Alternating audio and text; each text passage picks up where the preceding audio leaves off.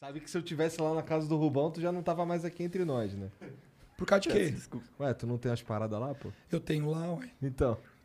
Era, tu fa- você, arma, você, foi um negócio que você adquiriu ou pegou gosto lá nos Estados Unidos? Peguei, go- sempre gostei, né? Sou fã de Call of Duty. Jogo Warzone quase todo dia. E aí eu, eu tenho um amigo também, ah, de muito tempo, que mora nos Estados Unidos há muito tempo, que ele virou soldado do exército americano, Daniel Roman. E ele foi deployed, ele foi pra Síria Da hora. e pro Quer dizer, Kuwait. da hora, entre aspas. Cara, eu, eu morro de orgulho desse cara, velho. Tipo, Morro de não orgulho é desse cara. legal ir pra guerra. Não, não é. Mas eu admiro demais porque ele é um cara que ele nasceu pra fazer isso, definitivamente. Sabe, ele se encontrou fazendo isso. E se você conhecer ele, você vai falar assim, mano, esse cara deve ser militar, deve ser alguma coisa. Ele é faixa preta de jiu-jitsu. é um cara Disciplinadaço. disciplinado e tal. E é um cara que ele tem essa inclinação pro que é correto. Entendeu? E ele, ele gosta de defender o direito do ser humano, assim. Então ele fez, né? Ele descobriu que ele podia, por ter o green card, mesmo sendo brasileiro, se alistar no exército americano. Fez um treinamento pica de cinco meses, sem falar com a gente, ficou na merda lá e tal, ralando pra caramba. Voltou. E a primeira coisa que ele falou assim, ó, não vejo a hora de eu ser escolhido pra ir pra guerra. Eu falei, vocês são um doente, velho.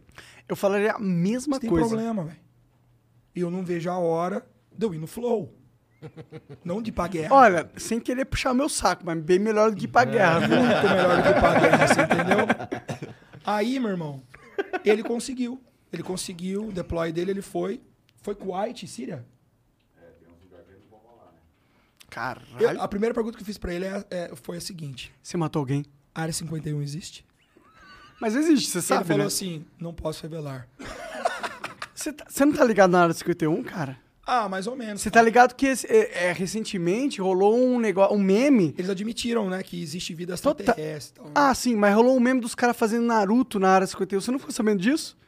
Os caras fa- Peraí. É, marcar. Os caras fizeram Naruto na Área 51. Ah. Fizeram, fizeram. Foram lá fazer festa e o caralho. Você pô. foi lá, entregou. Os caras queriam invadir a área 51 modo Naruto, mano. Viagem. Mas eles não invadiram, eles só ficaram na frente da área 51 fazendo assim. Entendi. Mas não é louco que existe uma área 51 de verdade. É louco. É super secreto de verdade. Sim. Uhum. Existe de verdade. E você não pode saber o que que é de verdade. Exato. E, não foda-se. aparece no- E não aparece no Google Earth de verdade. Não, é, ele aparece, mas tudo. É, é um- É, é, Blur. é, é sinistro. É doido. É sinistro. É doido, irmão. é. E aí ele foi não pra. estamos sós. É. E aí, Nem desde fudendo. que eu cheguei nos Estados Unidos, a gente. Porque ele foi primeiro, né? Ele foi em 2009. Alguma coisa assim. A gente ficou muito tempo sem se ver. E eu falei pra ele que eu nunca ia pisar nos Estados Unidos. Eu sou um bosta, velho. Cê- tudo que você Eu- fala que você não vai fazer, você faz. Cara, eu sou um cara que eu demorei Já falou pra que você não vai dar o amadurecer. cu antes? Isso não. cara, não Isso vamos nem eu nunca falar falei. desse assunto. Ué, por que não? Eu tenho uma história sobre o meu cu, depois eu conto. cara, eu vou contar a história do meu cu no Flow. Conta, ué. Tu é, ó, tu é o bombadão hétero top. Você tem que contar. é, Não, não fazer um corte muito longo. Vai ficar vexatório, né? Bom, vou contar do Daniel primeiro. Aí ele me influenciou, né? Porque ele sempre gostou de arma, por ter esse envolvimento. E desde que eu cheguei nos Estados Unidos, a gente começou a ir atirar nos ranges e tal. E eu achei massa pra caramba. Pô, é super legal. É comum você ver crianças de 12, 13 anos com o pai e a mãe atirando no range. Sacou? Eu acho foda. Eu acho muito Eu legal. acho muito foda. E outra, eu acho muito importante, cara, que uma pessoa saiba manusear uma arma. Também acho. A gente não sabe o que pode A acontecer. cara. tecnologia já provou que além- você pode ficar bombado igual você, ou mais até, e foda-se. Se O cara tiver uma pistola, já Isso era, não meu é uma irmão. prova de bala. Não é. Então, então eu comecei aí com ele e tal, e olha que história. Aí eu ganhei um fuzil R15 de aniversário da minha esposa. Ah, que da hora. Ela comprou online, brother. Cara, os Estados Unidos é outro louco. Ela outro falou jogo. pro Daniel, Daniel, que arma você acha que o Rubens vai gostar? Falou assim, olha, ele gostou de atirar com a minha arma, se eu acho que você compraria igual, ele ia gostar.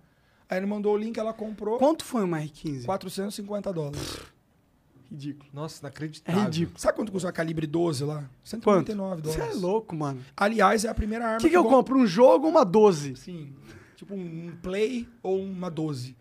Se bem que o Play novo agora tá uma pica, né?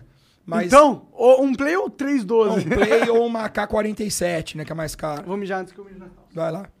Aí, aí eu comecei a pegar gosto, cara. Aí do fuzil R15 veio uma pistola Ruger 38 pra minha esposa, pra ela poder portar, que é pequenininha, rosinha, cabe na bolsa. E eu comprei uma Glock 17 recentemente, entendeu? E eu ainda quero comprar uma calibre 12, porque é, É a primeira arma que te indicam nos Estados Unidos. Uma se, você, 12. se você nunca tirou na vida e fala assim, olha, eu queria uma arma pra me defender na minha casa, eles vão falar assim, eu compro uma 12. Porque onde você mirar, dá um tiro, ela abre, você, Resolve o problema. Tá você dá um atraso no cara bom. É, pelo menos isso. Exatamente.